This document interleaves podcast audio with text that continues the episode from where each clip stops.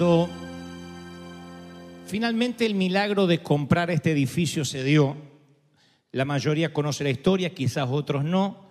Teníamos alguien que era una suerte de cosigner que nos salía de garante y él se hizo para atrás a último momento y nos quedamos sin red. Teníamos que dejar este lugar y esa noche el Espíritu Santo intranquiliza de manera tal al gerente general del banco que nos llama y nos dice, el Espíritu Santo no me dejó dormir. Esto fue 12 horas después de habernos dicho, olvídense, están fuera de la arena, no tienen historia crediticia. Pero el Espíritu Santo siempre actúa de manera misteriosa, de manera que nosotros no imaginamos. Y esa noche lo intranquiliza, se despierta por la mañana y nos llama y dice, el harina es de ustedes, nadie más puede utilizar ese lugar que no sean ustedes. Así que queremos vendérselo. Hay una serie de trámites para hacer, pero vamos a vendérselo. Entonces, empezaban a ver que teníamos, no teníamos nada. Y tienen a alguien que puede poner un terreno, no, nada, nada, no tenemos nada. Solamente la fe de que vamos a pagar y vamos a honrar siempre nuestra deuda hasta que esto esté completamente pago. Pero los, los, los gerentes del banco, esto es lo que voy, empiezan a investigar, ya hace un, varios, tres años atrás, empiezan a investigar nuestra iglesia y dicen, hemos descubierto que este hombre, por mí, mm, está todos los domingos. Y nosotros lo decimos casi como algo maravilloso. Sí, sí, le digo yo, yo no falto nunca. En Dentro de lo posible. Si no estoy un domingo, que me busquen en terapia intensiva. Pero si no estoy, salvo una cosa de fuerza muy mayor, no he faltado. Y entonces dice, bueno, pero para el banco eso no es bueno, porque significa que si se muere el pastor nos van a dejar de pagar. ¿Y eso qué significa? Y que tenemos que hacerle un seguro de vida a este hombre. ¿Qué es un seguro de vida? Bueno, te ponen un valor y el valor que te asignan tiene que ver con la vida que estás teniendo. Entonces preguntan, ¿este hombre viaja mucho? Sí, viajo mucho. Y queremos saber si viaja a países de alto riesgo. De México para abajo, todos son alto riesgo. Claro, si yo le digo, mire, voy mucho a Suiza, de Suiza hago a veces paradas en España, de tanto en tanto voy a Alemania, bueno, no hay ese problema, pero cuando yo dije voy a México, Caracas, Ciudad DF, Buenos Aires, ah, dijeron, hay que asegurarlo porque este vive con una pistola en la cabeza. Cuando a mí me quieren asegurar y me preguntan a qué países de riesgo voy, a mí se me abre un nuevo panorama, porque para mí México no es un país de riesgo, ni Buenos Aires, no es una ciudad de riesgo porque yo nací ahí. Y aunque está compleja la cosa en toda América Latina, uno caminaría por Venezuela, por Guatemala, por El Salvador, porque de alguna manera huele a nosotros, a nuestro territorio. Y hasta uno conoce la cara de asaltante cuando alguien se te va acercando, ¿no? Para sobrevivir en América Latina no te acerques a asaltantes ni a políticos y entonces vas a sobrevivir. Pero entonces se me abre un panorama. ¿Qué son países de alto riesgo? Y me pongo a investigar. Y como tenemos a mano la red y el Google, pongo países de alto riesgo y me aparecen, o ciudades de alto riesgo, me aparecen eh, países o ciudades o naciones que están en litigio. El Líbano, Beirut, Irak. Y dice, para adquirir o para solicitar visas para estos sitios deben llenar una forma. Y hay una de las formas, si por ejemplo quieres ir a Beirut o a Irak, hay formas que dicen prueba de vida. Tienes que redactar tu prueba de vida. Yo digo, ¿qué es prueba de vida? Y dice preguntas que podrían hacerte si te toman como rehén. son preguntas cuyas respuestas conozca íntimamente tú y tus seres más queridos. Son las pruebas de tu vida. No puede ser una contraseña. Esto no es la contraseña ni el password del teléfono. Son cosas que si te tienen capturado tu familia para saber que estás vivo, tu familia tiene que reconocer esos tips en ti. Por ejemplo, llama al captor y dice, tengo a su marido. Bueno, deme una prueba de vida. Y el marido, tu marido te dice, me encanta bailar bajo la lluvia en calzones. Es mi marido. Entonces tú pones ahí, me encanta bailar bajo la lluvia en calzones. Eso es confidencial. Eso se cruza con el FBI aquí en los Estados Unidos, se cruza con las autoridades de cada nación y en el caso de que te- los captores te tomen como rehén, piden la prueba de vida. Y hasta que no dice, le gusta bailar en calzones bajo la lluvia, no, no pagan el rescate, ¿no es cierto? Ahora, ¿cuál sería la prueba de vida que pondrías en esa forma para saber que realmente se trata de ti? Que los demás sepamos, sí, es Él. No vale mal aliento, olor a pies y esas cosas. Tiene que ser actitudes tuyas que solo los que estamos muy cercanos sepamos de ti o tus seres queridos. Esa es la prueba de vida. Y luego dice la forma, algo maravilloso, dice a una advertencia, asegúrense de poner respuestas que recordarán estando bajo presión. Y asegúrense que esas respuestas también la conozcan los seres queridos, porque hay muchos casos de gente que ha sido capturada y da una prueba de vida que la mujer no tiene la menor idea que está hablando del marido. ¿Cuál es la prueba de vida de que mi marido es él? Dice que él es un hombre amable, que huele bien y que nunca ronca. Mátenlo, no es él.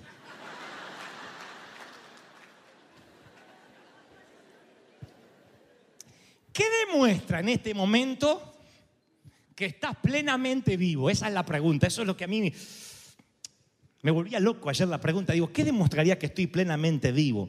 Porque la mayoría no escogemos entre vida y muerte, escogemos entre existencia y muerte, lo cual es distinto, mis queridos. Existir no es honrar la vida.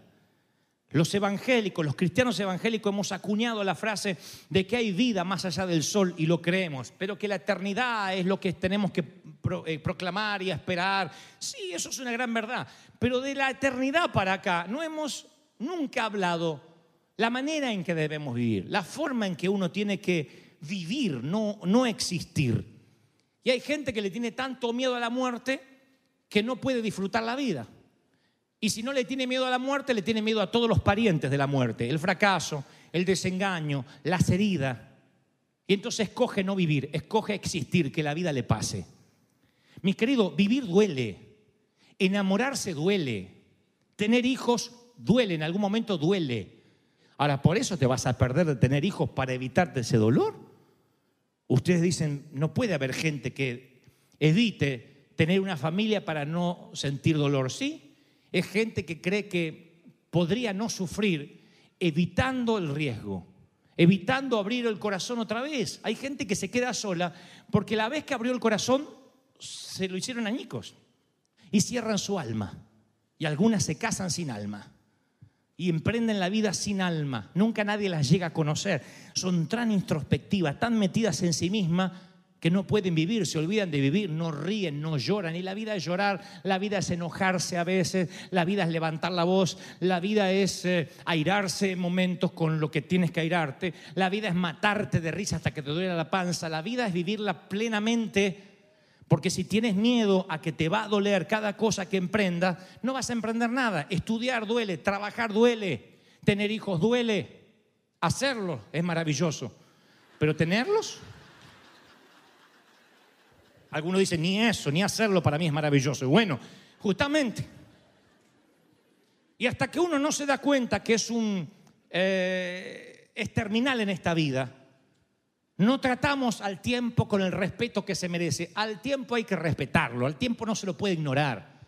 Entonces, cuando empiezas a respetar el tiempo y dices, lo único que tengo es el hoy, el mañana no me corresponde, le pertenece a Dios, no sé si voy a estar vivo mañana. Frase que acuñaban nuestras madres, así nos psicopateaban toda la infancia. Yo se los he contado muchas veces. Dame un beso, mamá, voy hasta la esquina, dame un beso que cuando volvés, puedo estar muerta.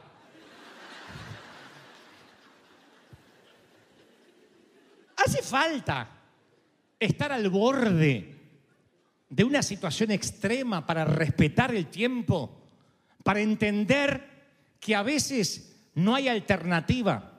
La Biblia narra el incidente de una ciudad que es cercada por otro ejército. No había nada que comer, se acabaron las provisiones, se comieron los animales, lo que había.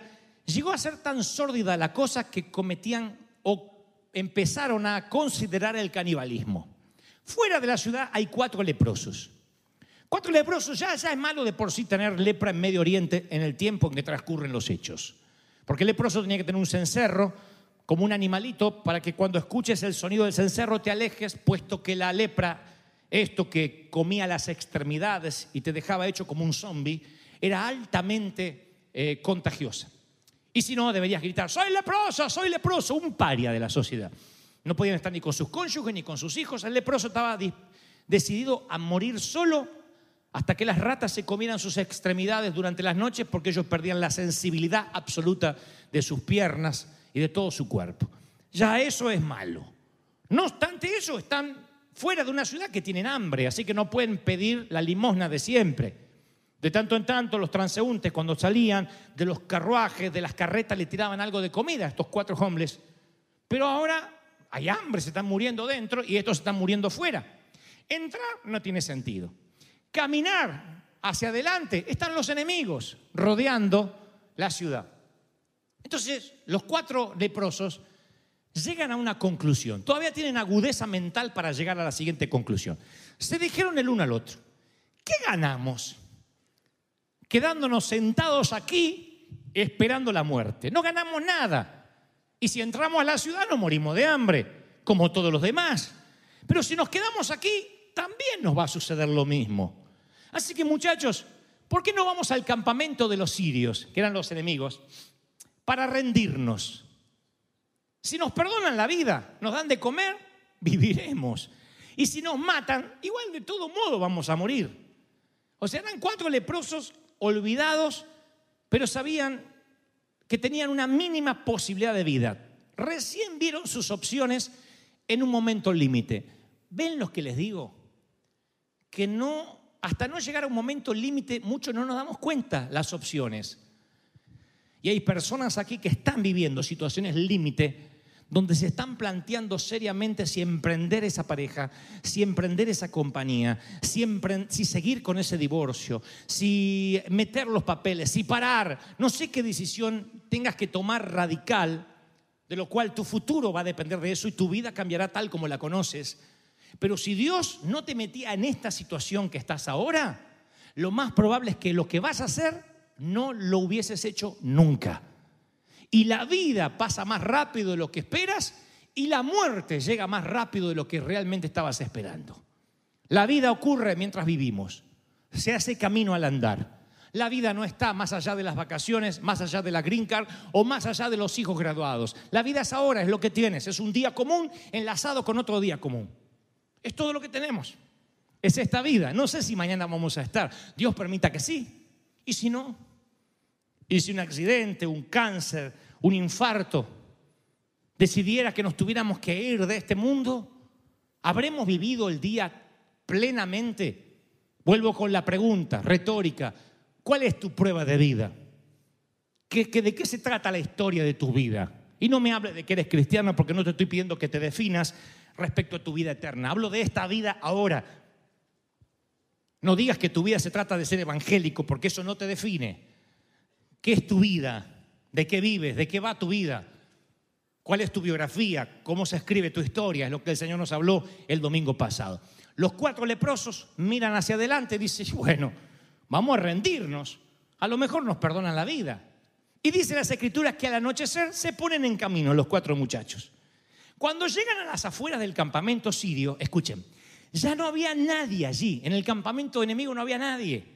Era que el Señor había confundido a los sirios, haciéndoles oír, en lugar de los pasos de los leprosos, ruido de carros de combate y caballería, como si estos cuatro monos, estos cuatro muchachos, fueran un gran ejército. Entonces se dijeron unos a otros, seguro que el rey de Israel contrató a los reyes para atacarnos. En- entonces emprendieron la fuga al anochecer, estamos hablando de los enemigos, y abandonaron caballos, asnos, tienda, arepa, burrito mexicano, asado, chorizo, molleja, todo. Para escapar y salvarse. Mira el hambre que tiene que gritar molleja. y, ¡uh! Cuando los leprosos llegaron a las afueras del campamento, entraron a la tierra, a la tienda de campaña. Y entonces empezaron a comer, empezaron a beber tequila, porque había un mexicano ahí que los abandonó. Y se llevaron plata, oro y ropa y fueron a esconderlo todo. Increíble. Esto habla de que cuando tú emprendes el camino hacia la abundancia, Dios hará que los enemigos sepan lo que tienen que hacer. Por un camino vendrán a hacerte mal, por siete tendrán que huir, dice la Biblia. Alguien tiene que decir amén. Ahora, lo que yo veo, yo descubro aquí un modus operandi, o sea, una forma eh, consecuente que se repite en el actuar de Dios. Dios le dice a alguien que haga algo que parece una torpeza como, o les hace sentir la corazonada de los cuatro leprosos de caminar y mientras tanto en los cielos Dios hace lo imposible. Y el Señor me dice, si tú esta semana emprendes, hablas, empiezas a caminar en fe, diciendo yo voy a provocar la vida, Él va a encender los efectos de sonido en el cielo para que tenga favor, para con jueces, para con papeles. Viene el rompimiento en tu vida, viene, lo están recibiendo. Pero hay que emprender, hay que avanzar, hay que, hay que, hay que decir, yo no, yo no me puedo quedar acá porque me muero seguro. Entonces, cualquier cosa que Dios tenga, uno tiene que hacerse responsable de la parte que uno tiene que hacer, que es avanzar. Muchachos, estudien, capacítense, avancen. Cuando los leprosos avanzan, empieza a ocurrir el milagro. Pero he aquí el punto al que quiero llegar. Quizás esto es lo medular del mensaje. Los muchachos se están saciando, están comiendo, están bebiendo, los cuatro leprosos, y se dijeron unos a otros, escuchen esta frase, esto no está bien. Hoy es un día de buenas noticias y no la estamos dando a conocer. Muchachos, si esperamos hasta que amanezca, vamos a resultar culpables de las muertes por hambre. Vayamos ahora mismo al palacio, al palacio y demos aviso. Esto no está bien. A ver, ¿qué nobleza obligaba a decir esto no está bien, hay que compartirlo con los de la ciudad? ¿Alguien los estaría culpando si ellos se quedaban la comida para ellos? Al fin y al cabo, ¿cuántas personas habría de las paredes para adentro? Digo, en la ciudad, ¿cuántos habrían? No dice la Biblia cuánto, pero ¿30 mil gentes? ¿35 mil personas habría adentro? Bueno, de los 35 mil de dentro y los cuatro de afuera, ¿quiénes se arriesgaron? ¿Quiénes decidieron caminar hacia las líneas enemigas? ¿No debió haber sido esta la decisión del rey que está adentro? Adentro había un profeta que había dicho que iba a venir la abundancia, pero ni el rey estaba convencido de eso. ¿No debieron estos haber salido como los leprosos? De hecho, que los leprosos están formando parte de un engranaje milagroso. Hay una palabra que dice el profeta adentro y esa palabra es activada a través de los leprosos, que si bien no escucharon la palabra, son canal de bendición para los que están dentro. No te sorprendas que Dios usa un burro para bendecirte y si no, mira quién te predica. Pero no te sorprenda. A veces Dios usa lo inesperado. Esta gente eran canales de bendición. Dentro del engranaje profético, estas personas estaban haciendo algo, creían por ellos mismos, pero en realidad había una oración que había surcado los aires de un profeta que dijo, mañana por la mañana habrá abundancia de pan aquí. En otras palabras, es lo que profetizó el profeta. Y estos tipos que están afuera no escucharon la profecía. No dijeron, viste lo que dijo el profeta, a ver si Dios nos usa a nosotros. No, ellos dijeron, muerto por muerto, vamos. Y Dios los empieza a usar para que sean ellos los agentes de buenas noticias. Y dice, no estamos haciendo bien, tenemos que decirle a la gente que hay comida afuera. Y yo no sé cómo lo hicieron, porque son leprosos, no pueden entrar. Y encima hay tanto desdén, tanta sordidez, tanta miseria adentro que ¿quién va a escuchar cuatro leprosos que seguramente están al borde de la locura por inanición? Pero supongo que gritan de afuera y dicen, ¡Ey! Está lleno de pollos y burritos mexicanos. Hay asado argentino. Creo que eso casi abrió las puertas. Hay comida allá afuera. Y no le creen de adentro. ¿Sabes qué piensan? Es una emboscada. ¿Qué ejército va a abandonar toda la comida, el oro y se va a ir? ¿Por qué? Es una emboscada. Cuando abramos las puertas, las puertas los mantenían muertos de hambre, pero ellos creían que lo malo estaba fuera de las puertas. Y eso es lo que muchas veces siento que te está pasando. El temor ha hecho que cierre las puertas. Y dice, yo no, no, no, no puedo emprender nada, yo no quiero hacer nada, ya quebré tres veces, me fue mal en el ministerio, me fue mal en la pareja. Y como dije el domingo pasado, cargas una mochila de divorcio, cargas una mochila de me, me dejaron, me engañaron, me sedujeron, eh, mira, mi hijo me abandonó. Cargas esa mochila y dices, no, no quiero más, no quiero más, y cierra las puertas. ¿Sabes que de las puertas para acá te estás muriendo de hambre? De afuera escuchas voces y dices, no puede ser. Pero yo voy a profetizarte esto. En cuanto abras las puertas del temor, afuera, así como le pasó a este pueblo, ya te puedo decir, la batalla ha sido ganada, la batalla ha sido librada, la abundancia está a un paso. Cristo ya peleó la buena batalla por ti. Aleluya.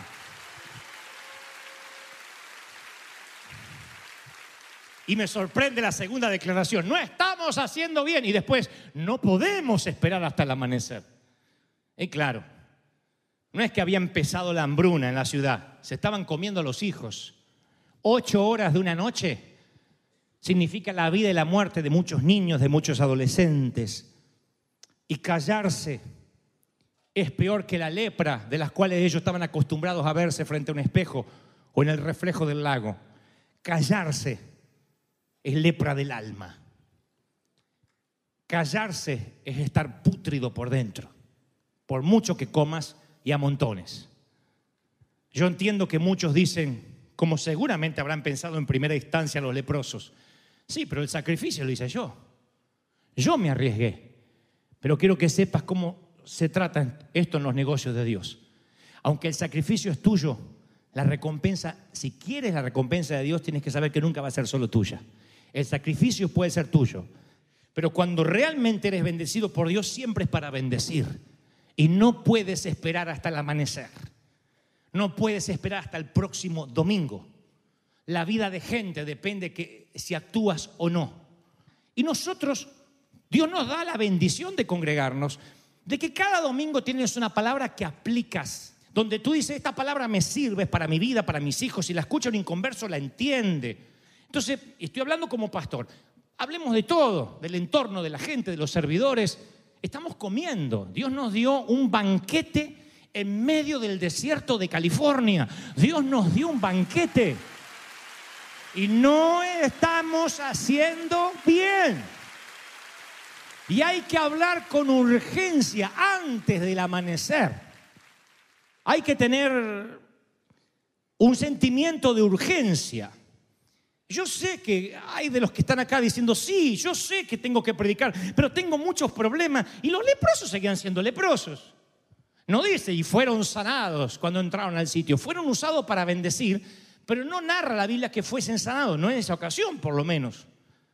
Sin embargo, ellos sentían esa nobleza que yo estoy seguro que hasta los más egoístas hemos sentido alguna vez en nuestros momentos de egoísmo. Y esa nobleza interior no es otra cosa que la voz de Dios. Pero asumimos que cuando nos toca una gran riqueza es el final de la historia, que cuando Dios nos dio la abundancia ahora contamos el testimonio y ya. Y no. Dios dice, yo quiero que prosperes para que seas de bendición, que, que, tengas, que seas abundante en todo para que puedas bendecir. Noten que Dios dice, no quiero que te transformes en un mar muerto que no entran ni salen ríos de vida. Tú tienes que ser un río, por eso nos llamamos river, si no nos llamaríamos estanque. Nos llamamos river porque somos un río, no se detiene. Y este río no se puede quedar acá porque si se extiende, habrá vida. Habrá vida. ¿Están conmigo? Habrá vida. Ahora sería maravilloso si uno pudiera ver el futuro. Sería, hubiese sido sorprendente si los leprosos Pudieran haber visto el campamento sirio vacío, pero la abundancia estaba más allá del futuro. Era que su futuro se convirtiera en el presente. Vamos a ver si esto sale bien. A mí me encanta, yo he hablado de esto, de los quizás de Dios. Yo prefiero uno que viene con una palabra de un quizás, Dios me bendiga, a uno que está esperando tres, cuatro confirmaciones para mover un dedo.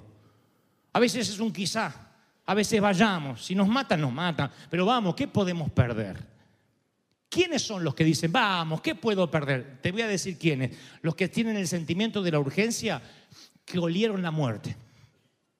Hablen con una señora que tuvo cáncer de senos, que les tuvieron que estirpar sus, sus pechos.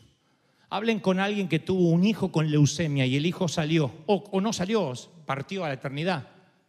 Ese hombre y esa mujer no vuelven a ser nunca más, nunca más pierden tiempo por boberías, nunca más se enojan por babosadas, nunca más se enridan en estupideces así. Te das cuenta que es una persona que le cayó un balde de madurez. Ese balde de madurez se llama una sola cosa, prioridad y respeto por el tiempo.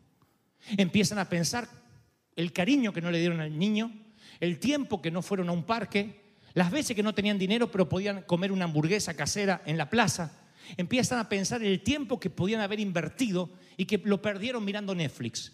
¿Cuándo se dan cuenta de eso? Cuando un día les llega un diagnóstico médico en la mano. Pregunta, ¿de verdad que necesitamos eso para valorar la vida? Los leprosos dijeron, tenemos que dar una prueba de vida. Tenemos que decirle a la gente que fuimos al campamento de los sirios y estamos vivos y dieron una prueba de vida. Eso es mejor que decir, bailo en calzones bajo la lluvia. Eso es mejor. Que la prueba de vida sea, estoy vivo y de donde yo vengo hay más comida. De donde yo vengo, si me comiera todo y estuviese así, aún así tengo comida para dar. De donde yo vengo, no te cobran por la comida. Hay comida en la calle Broadway. Yo quiero que la peleemos, que digamos, vamos, vamos a hablar de la comida que hay acá. No sabemos cuánto tiempo nos va a dar comida. Yo creo que en abundancia, que nunca va a cesar mientras que haya tinajas vacías. El aceite nunca va a faltar. Pero por Dios, en cuanto las tinajas se queden llenitas, acá adentro se termina el aceite. Y lo que es peor, el aceite se pone rancio, como tantas iglesias que vimos morir. No quiero que eso pase en la arena. No estamos haciendo bien. A salir a predicar, a salir a hablar, a decir, Cristo está vivo. Si crees que Dios habló, vamos, celebra. Dale un aplauso al rey. Si te vas a poner de pie, dale un aplauso al Rey de Reyes.